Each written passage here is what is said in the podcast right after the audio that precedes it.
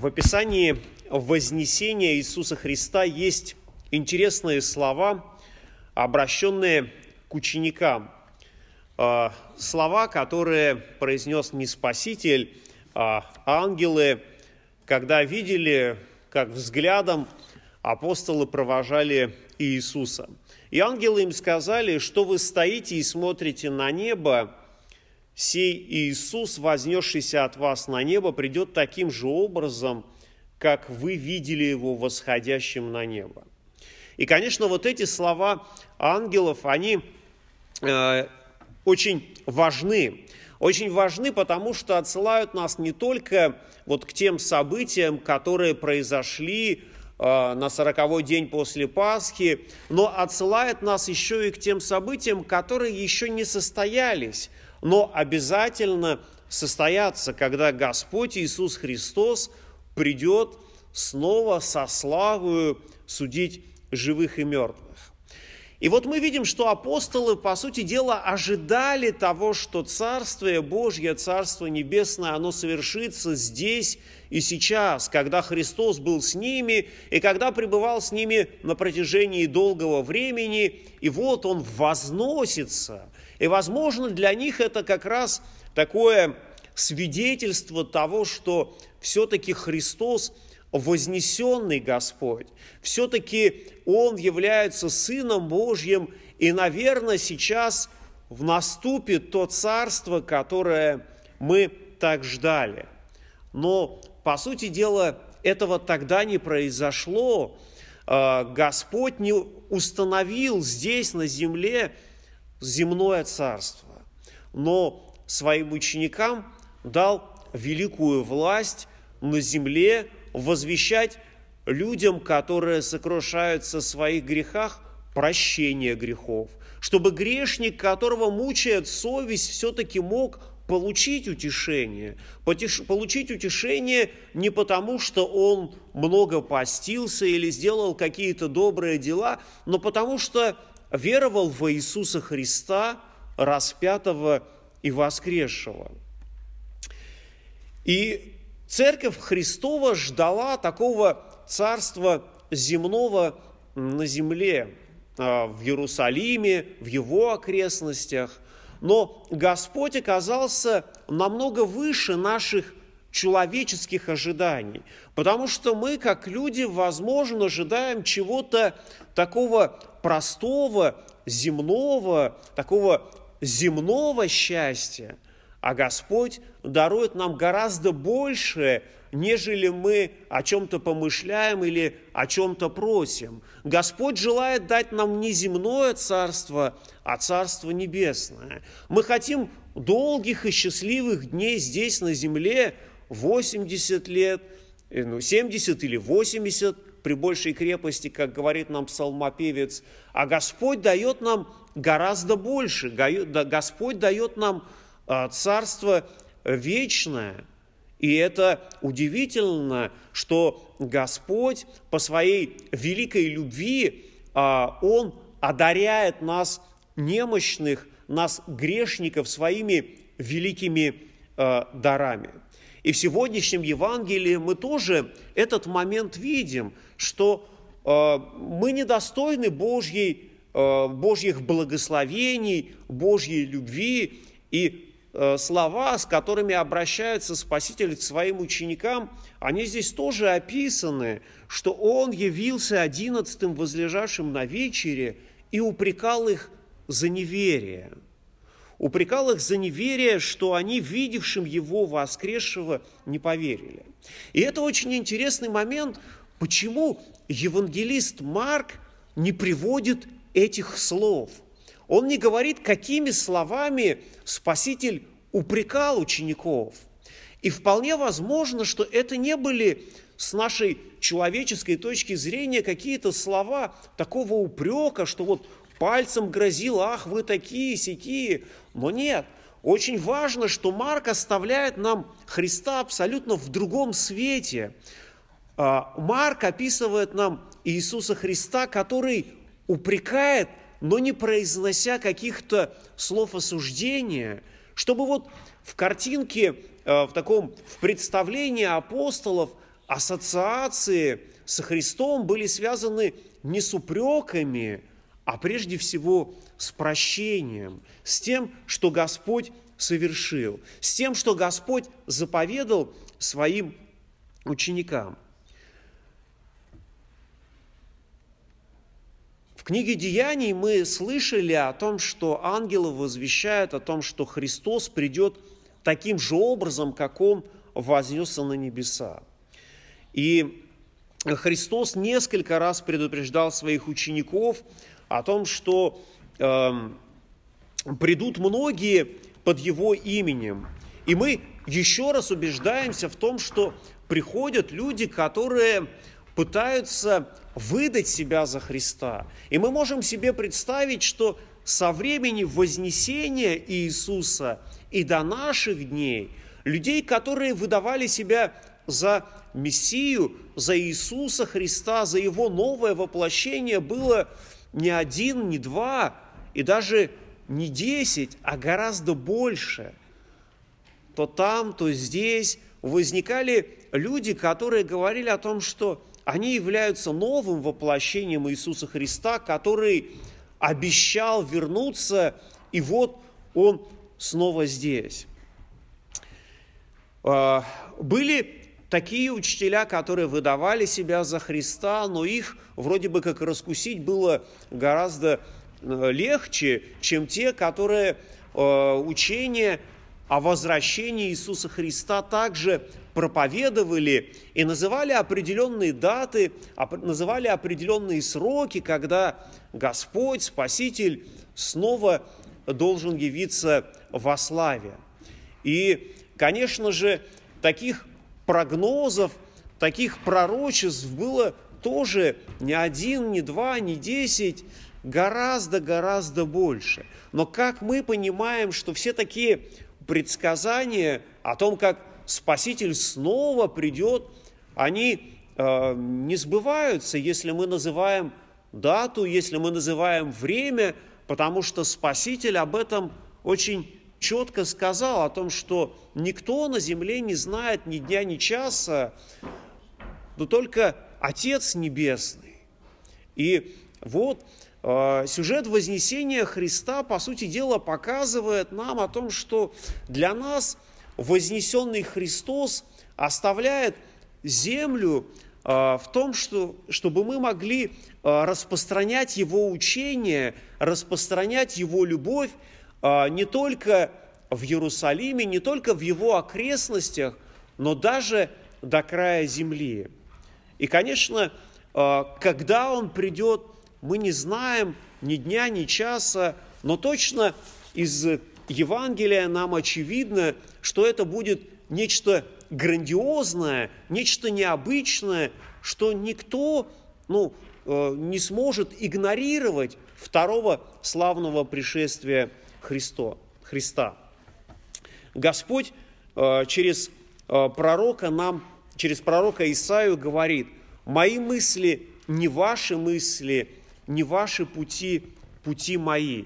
И именно в этом мы можем видеть желание вот этих последних дней, как апостолы ожидали, что Христос вроде бы возносится, но, может быть, Он скоро вернется. И Э, свидетельства ранних христиан, они как раз показывают нам, насколько христиане были воодушевлены таким скорейшим возвращением Христа, потому что им казалось, что если Христос вернется, то будет все гораздо лучше, ведь для них э, пребывание со Христом это было очень хорошим, благословенным временем, и вот эту разлуку, которую они пережили в день Вознесения, она была для них очень тяжела. Потому что, опять же, они думали не о божественном, а они думали о своем, о человеческом. Потому что если Спаситель рядом, если к Спасителю можно прямо обратиться, то нам же так гораздо проще, гораздо лучше, а, нежели э, ожидать такого мистического появления Христа, хотя Он и обещал, где двое или трое будут собраны во имя Мое, там я посреди них. И поэтому мы, в принципе, верим в том, что вознесшийся Спаситель, Он пребывает и на небесах, и пребывает здесь, на земле. Но чисто по-человечески, конечно, нам хочется, чтобы Он был здесь. И был не мистическим образом, а каким-то образом явным, э, чтобы Его можно было увидеть, услышать, или, как Фома, соприкоснуться к Нему. И, конечно же, Э, в этом человеческом устремлении мы ничем не отличаемся от апостолов, которые думали порою о человеческом, нежели о Божьем.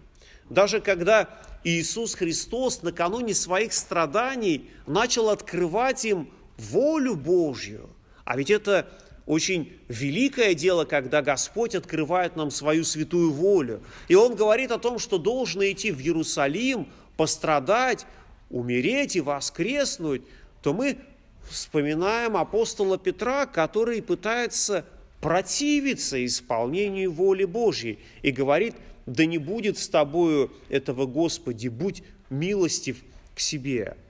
И именно в страданиях смерти воскресения заключалось благо как для тех учеников, так и для нас – и когда Христос наставлял о последних днях, Он говорил и о своем возвращении, э, все же э, э, многие обращали свой взор не на Христа, не на чудо Его воскресения, и не пытались они насладиться вот тем учением, которое наставлялись, а думали о восстановлении Царства Израилева.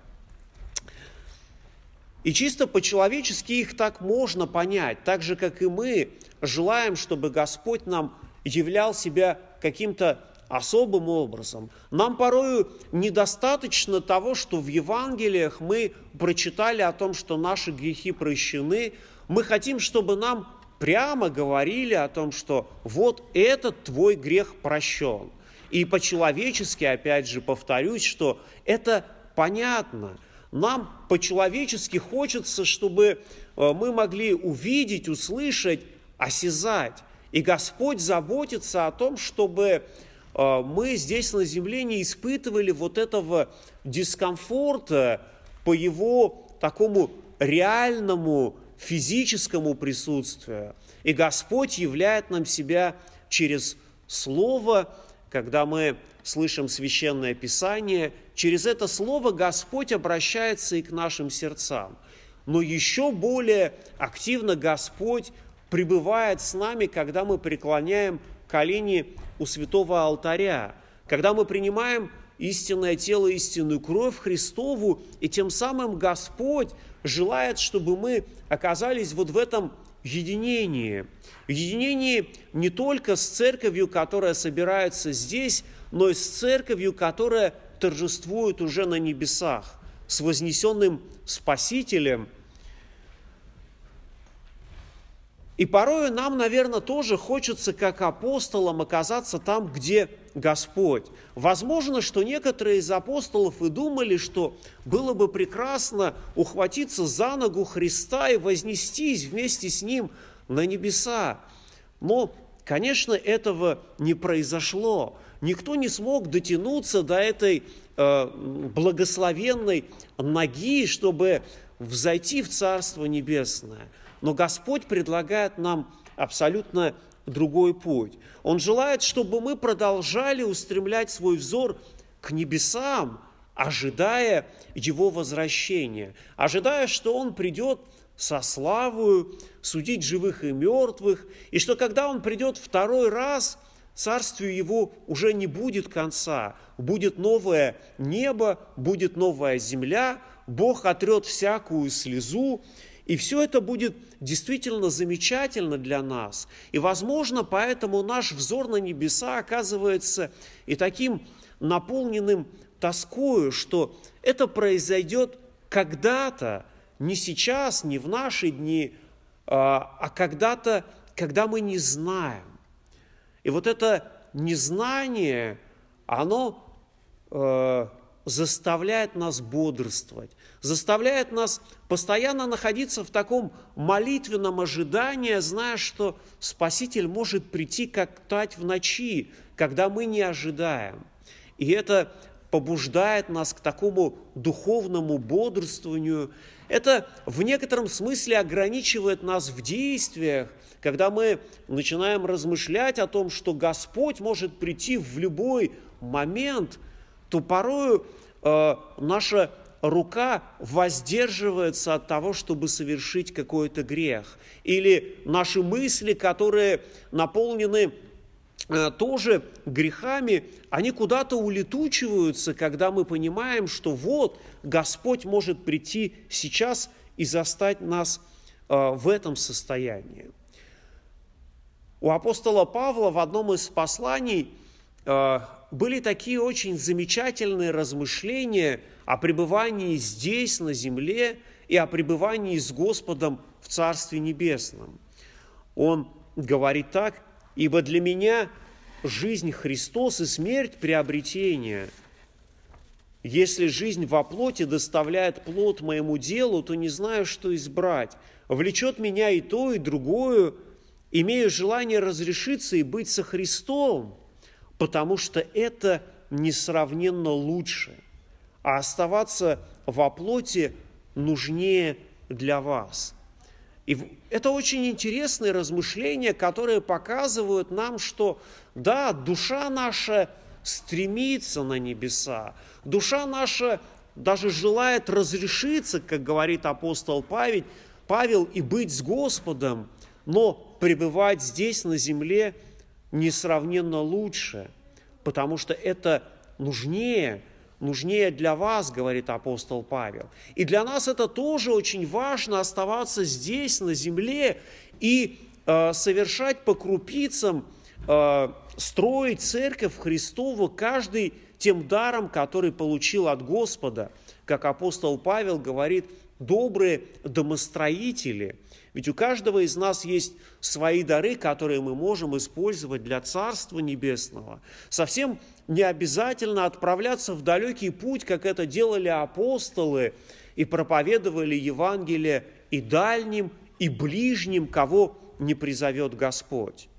Господь призывает нас совершать свой земной путь здесь и сейчас, быть свидетелем Его любви к окружающему нас миру, чтобы люди по той любви, которую мы имеем друг к другу, могли постигать, что мы Христовы. И возможно, что вот этот взор на небеса, он всегда придаст нам некоторые силы для того, чтобы мы не опускали руки, но продолжали жить и трудиться, созидая Церковь Христову здесь на земле.